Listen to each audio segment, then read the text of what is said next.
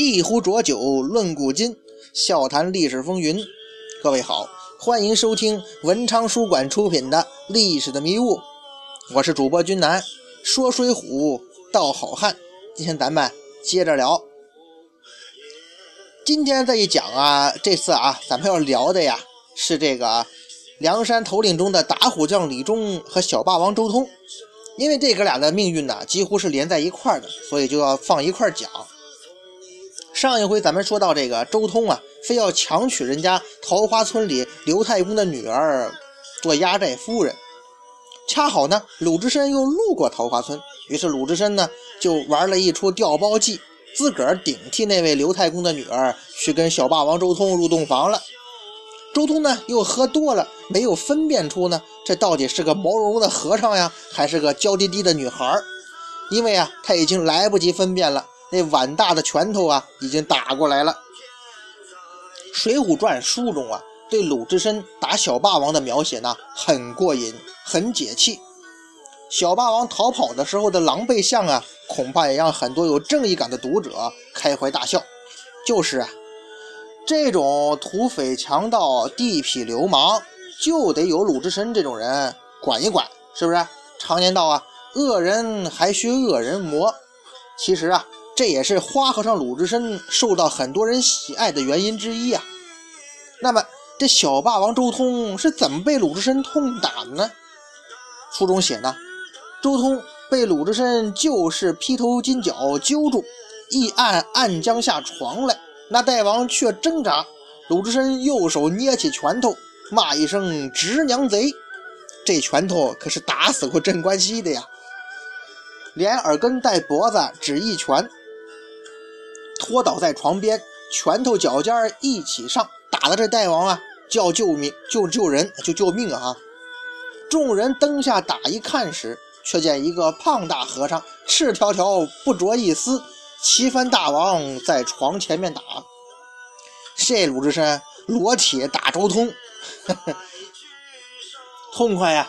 抢男霸女的强盗恶霸被鲁智深一顿暴揍，说实话解气呀！平时霸气无比，恐怕走路都是横着走的小霸王周通，那是莫名其妙被挨了一顿毒打，他又是如何表现的呢？那大王道啊，苦也，这马也来欺负我。再看时，原来心慌，不曾解得缰绳，连忙扯断了，骑着马飞走，出得庄门，大骂刘太公：“老驴休慌，不怕你飞了去。”嗯，太狼狈了。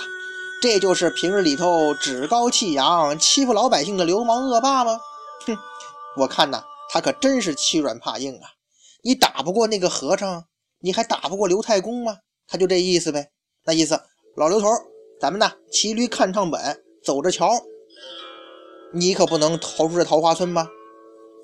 这小霸王挨了打，自然不会善罢甘休啊。但是呢，他由对方出拳的力度和角度。包括呢，对方和小喽啰们的较量当中看出呢，这个人是个高手啊。好汉不吃眼前亏啊，咱们呢回山搬救兵吧。只要我大哥带领众弟兄来到，就一定能找回场子。你高手又怎么样啊？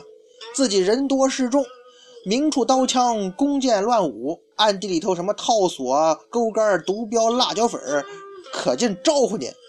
你就是有三头六臂，咱也能把你拿下，不是？因此啊，这小霸王三十六计走为上，风紧扯乎了。再说那位大寨主打虎将李忠，听说兄弟周通挨了打，他是很震惊的。他倒不是因为这周通啊碰到硬茬子吃亏而个震惊哈，而是因为啊桃花山下的村民居然敢和山寨对立了。这还得了啊！如果说连本地老百姓都镇不住，还当什么山大王？当大王不为兄弟撑腰，不如下山卖膏药。胖和尚不是在打我二头领的脸吗？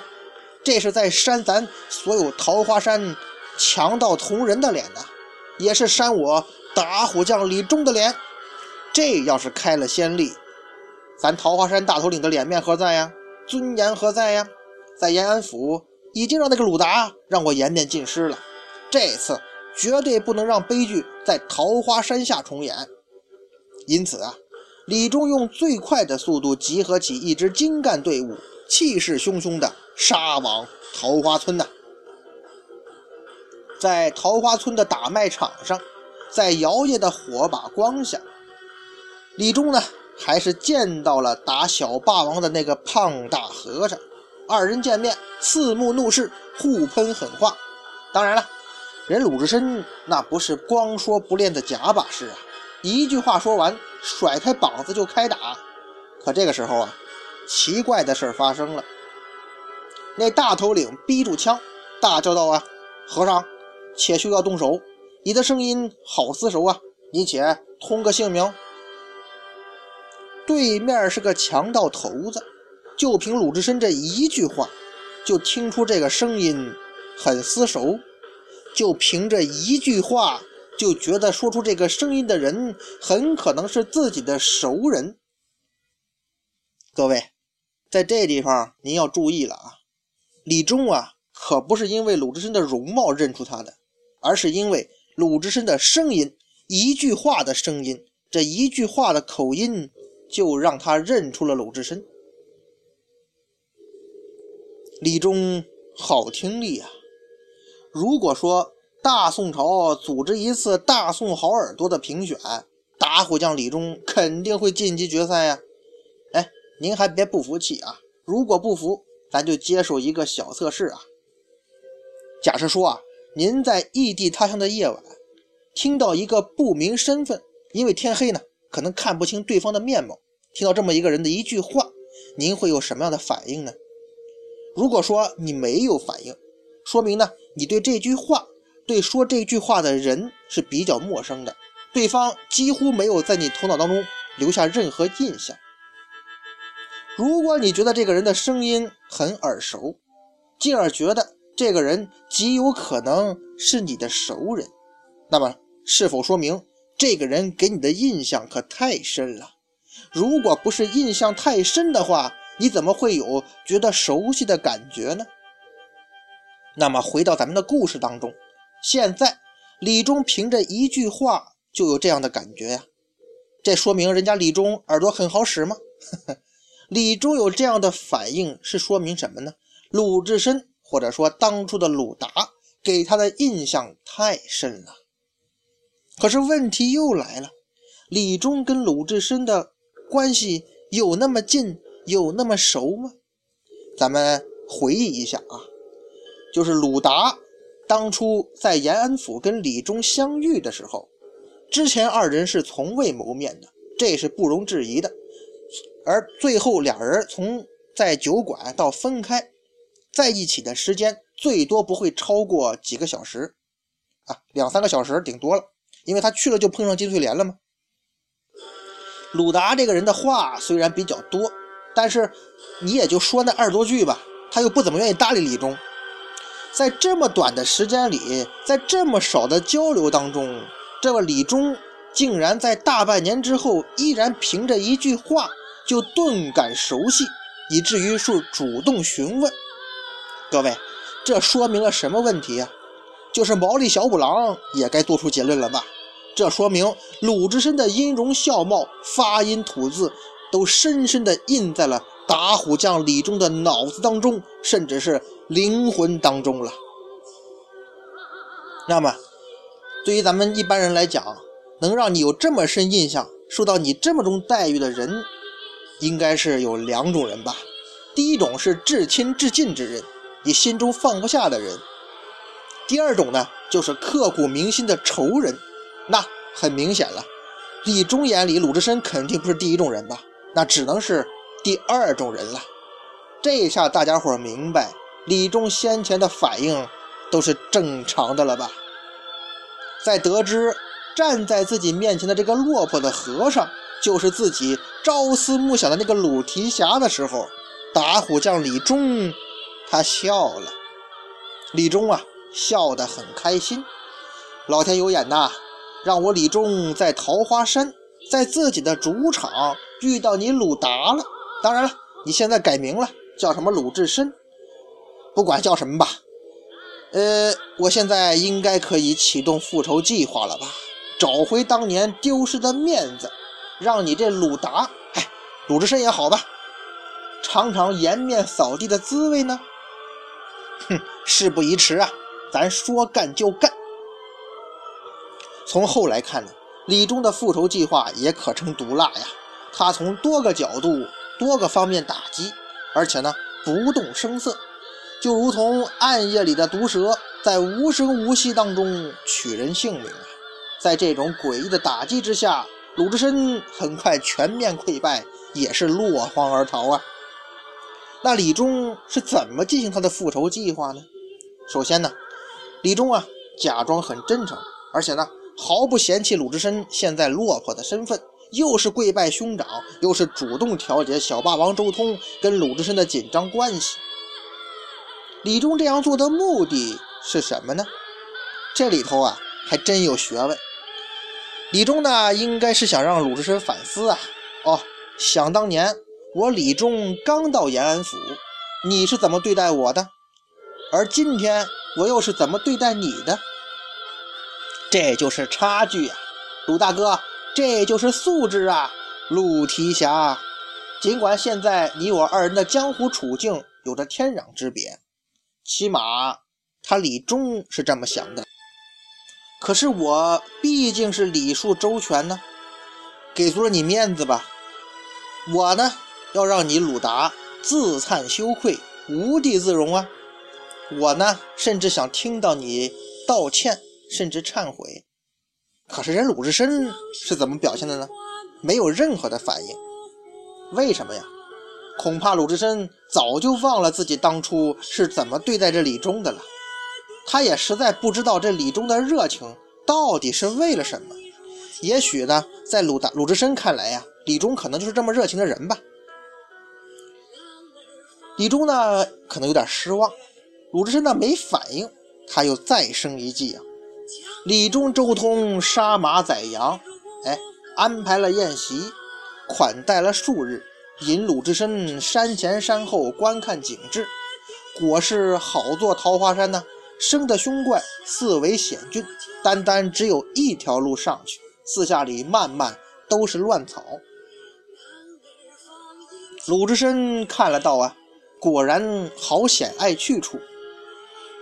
住了几日。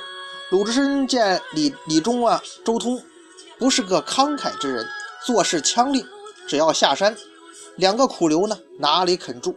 只推道啊，俺如今既出了家，如何肯落草？哎，这段情节哈，李忠领着鲁智深游览桃花山的景色，不是向他介绍桃花山的景色多么的美，日后呢建个什么旅游景点的话，比作强盗有前途，他没那个闲心。在某种程度上，他这是在向鲁智深炫耀啊，就好像现在有人买了什么大房子，哼 那意思就是说呀，鲁大哥，你看小弟混的还不错吧？比你这个到处讨饭跑的和尚强多了吧？李忠呢，恐怕依旧在幻想啊，这鲁智深好歹你恭维我几句啊，顺便检讨一下自己做的对不对。如果呢，你要是抽自己几个耳光，那就最好了。可是啊。李忠啊，李忠，你注定还是要失望的，因为啊，人家鲁智深依旧遵循一根筋儿的行事风格，他只是敷衍的说呀，桃花山的确是座险峻的高山呢，丝毫没有忏悔之意。虽然这事儿吧，没有按照李忠的意愿去发展，但是李忠认为也可以啦，至少自己这么一炫耀，鲁智深的嚣张气焰少了很多呀。接下来。李忠又婉转地表达了想邀请鲁智深入伙的意思。问题是，李忠他是真心邀请鲁智深入伙吗？哼，怎么可能呢？李忠他又不是不知道这个鲁达的功夫之高，李忠、周通两个人加一块儿也不够鲁智深一只手划拉的。一旦要是火并起来，李忠相信自己，哼，绝对比那镇关西郑屠死得快呀。他其实啊是在隐晦的下了逐客令，哦，你鲁智深既然不愿意加入我桃花山，那就挪挪尊驾吧。再者说，你要是不走，我李忠怎么施展我第三条计策呢？书中写，李忠、周通道啊，哥哥既然不肯落草，要去时，我等明日下山，但得多少，尽与哥哥做路费。次日啊，山寨里杀羊宰猪，窃作送路筵席，安排整顿许多金银酒器，设放在桌上。见鲁智深执意要走，中计了嘛？逐客令起作用了。李忠呢，提议下山呢，抢些财物给鲁智深做盘缠。在鲁智深做送路宴席的时候呢，肯定很热闹，菜肴呢肯定十分的丰盛，酒桌上也摆了许多的酒器，宾主呢起码面子上是笑逐颜开，依依惜别吧。这件事儿吧，其实透出某种诡异，大家伙发现没？咱们开始啊，可能没看出来，这一根筋儿傻实在的鲁智深，可能一开始也没看出来。不过后来呀，鲁智深不傻呀，他慢慢的看出不对劲儿了。哦，桃花山的人把我鲁智深当傻子耍呀！你们既然有这么多的金银酒器，是吧？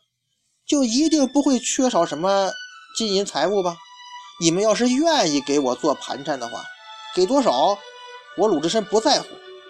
那为何放着现成的金银不给我，还得绕个大圈子到山下抢了别人的财物给我做盘缠做路费？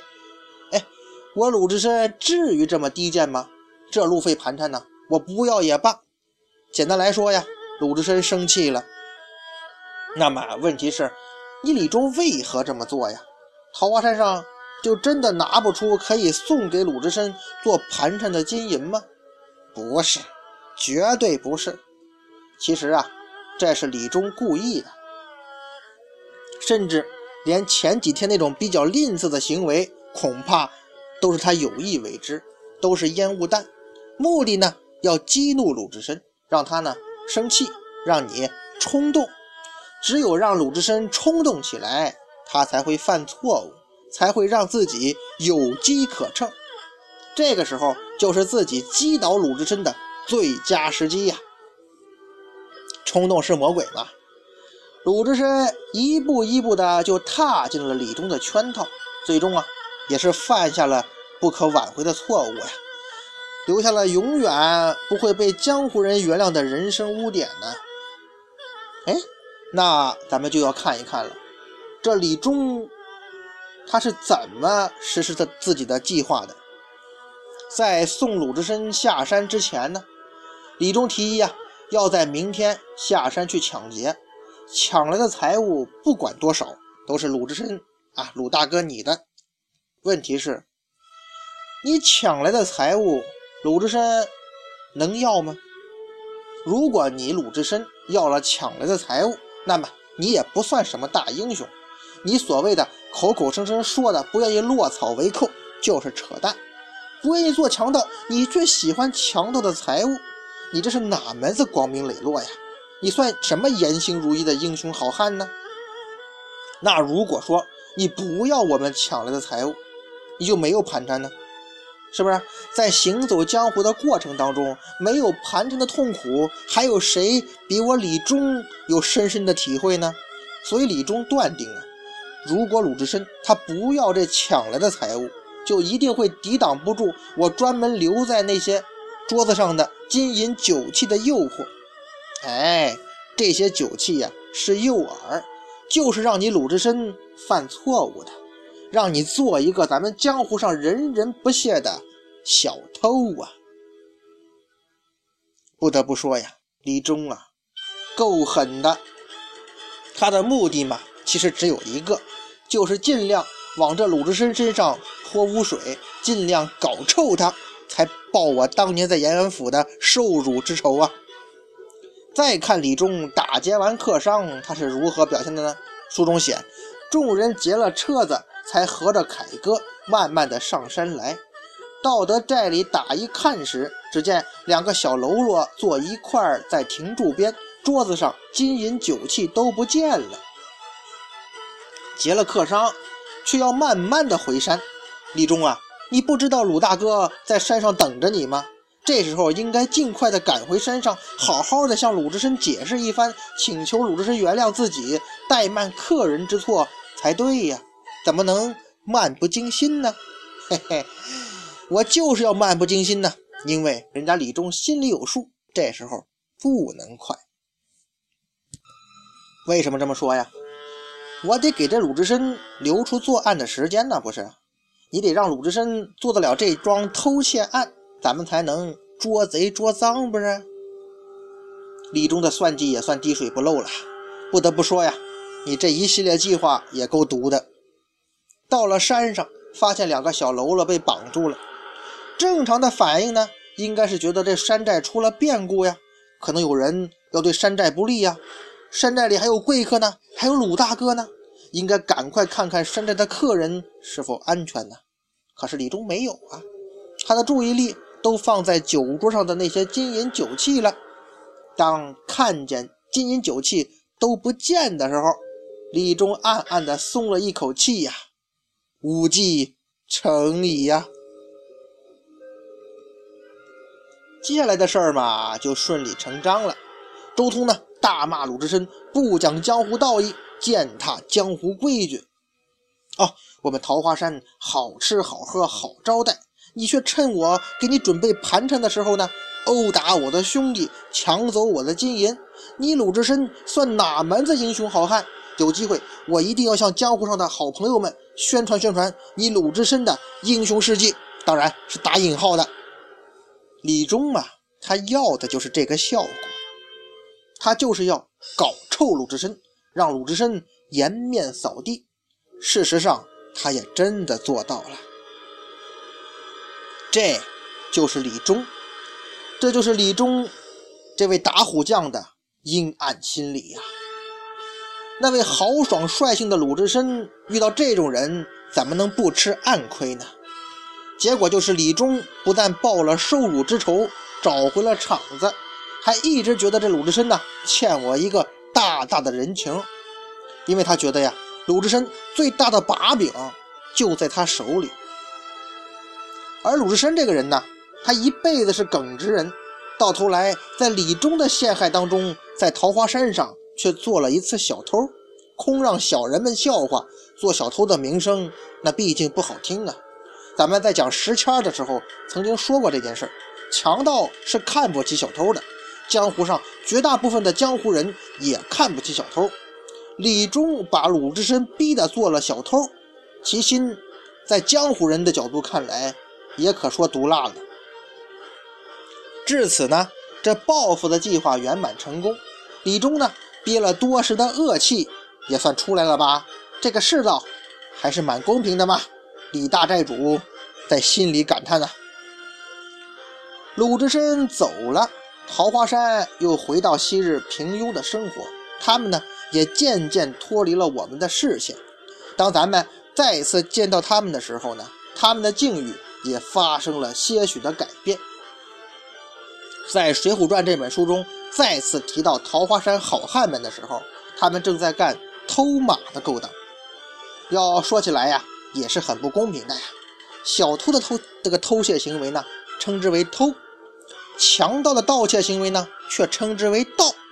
强盗们却还总瞧不起小偷们。其实啊，你这不是掩耳盗铃、自欺欺人吗？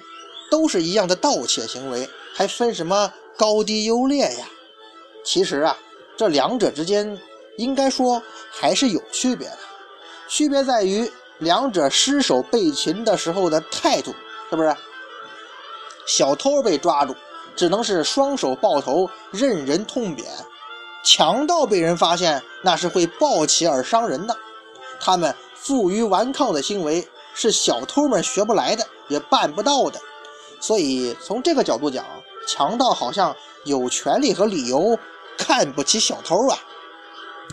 这个时候的桃花山就是这种情况，他们偷了那个落魄的呼延灼的战马，很是高兴啊，终日饮酒庆贺。他们高兴啊，还是做强盗好吗？抢来的好马，没人敢来讨要，是不是？要是小偷，哪里敢做这么大的买卖呀？真的是鄙视他们。正当这伙人高兴的时候呢，人家呼延灼却带人杀来了。呼延灼呀，在梁山坡是大败而逃，无颜回朝廷，还被桃花山偷了自己的御赐宝马，哪里咽得下这口气儿啊？向这个青州的慕容知府啊借了兵马，杀奔桃花山而来。见有官兵来扫荡，小霸王周通不在乎的杀下山去。周通啊，跟青州的官兵们是交过手的，那些官兵呢，都是些贪生怕死之辈。我桃花山一个冲锋。就把他们击溃了。可是啊，这次不一样了。小霸王周通啊，总是这种被人虐的角色。呼延灼的武功多高啊！六七个回合，小霸王支撑不住，败回桃花山了。周通的败回呀，哎，可以说呀，让桃花山的处境严峻了起来。那怎么办呢？这时候是坐以待毙呀，还是请外援解救啊？哼！这个时候，周通呢想起鲁智深领衔的二龙山来了，可是呢，他又担心呢，跟当年跟鲁智深的过节呢，他不会，他这个不肯来救。李忠笑道：“啊，他那时打了你，又得了我们许多金银酒器，如何倒有见怪之心呢？他是个直性的好人，使人到彼，必然亲引军来救应。”李忠说呀：“兄弟，你放心，那鲁智深呢，在咱们手里头有短处啊。他偷过咱们家的金银呢，这是很丢人的事儿。他要不来救咱们，咱们就到江湖上到处给他炫耀。我就不信他不害怕。当事人鲁智深那怕不怕这李忠四处炫耀呢？哼，有句话啊，俺见这厮们枪林。”被俺卷了若干金银酒器，撒开他。这是鲁智深说的，也就是说呀，人鲁智深根本就没拿这事儿当回事儿啊。当时啊，是我做错了，一人做事一人当，不用别人说，我自个儿就说出来了。看看看，这其实就是两个人做人的差距啊。那李忠啊，你都到了要求人家救命的地步了，还以小人之心去夺君子之腹。不得不说呀，打虎将李忠真是一个彻头彻尾的小人呐。再后来，三山聚义打下了青州府，桃花山也一并加入梁山坡的大阵营里。到了梁山上了，李忠跟周通就没有在桃花山的时候那么逍遥自在了。不过呢，安全倒是有保证了，也算是不幸之中的万幸吧。李忠啊，他毕竟是个心胸狭窄的小人，睚眦必报啊！这种人，说实在的，这种人呢是不太容易真心相交的。那作为李忠的好兄弟，那个周通能跟他有真正的兄弟情谊吗？哼，小霸王周通啊，应该不担心这些，因为他们是八拜之交的兄弟呀，他们是生死兄弟呀。周通啊，在第五回的时候说过一句话，周通道啊，哥哥。我和你同死同生，不过呀，这是周通的真心话吗？不一定是哈。那这是李忠的真心话吗？哼，一定不是。在书中第九十五回，卢俊义大战独松关，李忠、周通一起出战，周通啊被方腊的大将厉天润一刀斩了。哎，实在是没能体现出小霸王应该有的风采呀。周通啊，你也只能到另一个世界再抢一个压寨夫人了。希望这次没有什么鲁智深出来捣乱吧。那看到自己最好的兄弟被杀了，打虎将李忠是如何做的呢？书上说呀，李忠带伤走了。哦，李忠啊，竟然跑了。竟然扔下自己说要同生同死的结拜兄弟跑了，你也不报这兄弟被杀之仇，逃之夭夭了，是吧？你被鲁达侮辱了之后，这仇你都记得要报。你兄弟被人杀了仇，你却跑了。周通在这个世界的最后一眼看到的是自己的结拜兄长急冲冲逃跑的背影啊！李忠哥哥呀，我们说好的。同生共死呢？其实啊，各位，咱也不要为李忠的行为感到奇怪，也不要生气，因为啊，这也不是李忠扔下兄弟落荒而逃的第一次了，当然，肯定也不是最后一次。在第九十八回，卢俊义大战玉岭关，派史进带领五名头领，其中就有李忠去做前哨。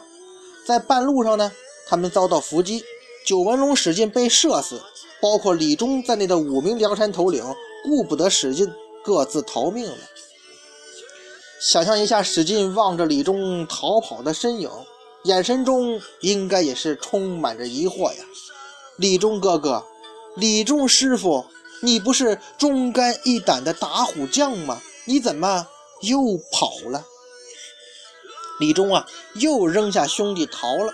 哼，这次啊，连老天爷都看不过去。这是什么结拜兄弟？你还敢妄称是讲义气的英雄好汉吗？那老天爷都急了，这李忠还有好下场吗？在那次伏击当中啊，李忠终于还是没能逃出升天，他也不能再进行第三次不顾兄弟自己逃命的经典桥段了。他最终是被南军射死了，结束了他不忠不易的一生啊。那该总结了。这哥俩，哼，在咱们这次评选英雄好汉的活动当中，你们还有脸的参加吗？小霸王周通，你是一个欺负良善、强抢民女、做压寨夫人的强盗当中的败类。打虎将李忠，你是一个心胸狭窄、不讲义气、贪生怕死的小人。你这样的人呢，哼。你们这样的人，做强盗都不入流啊！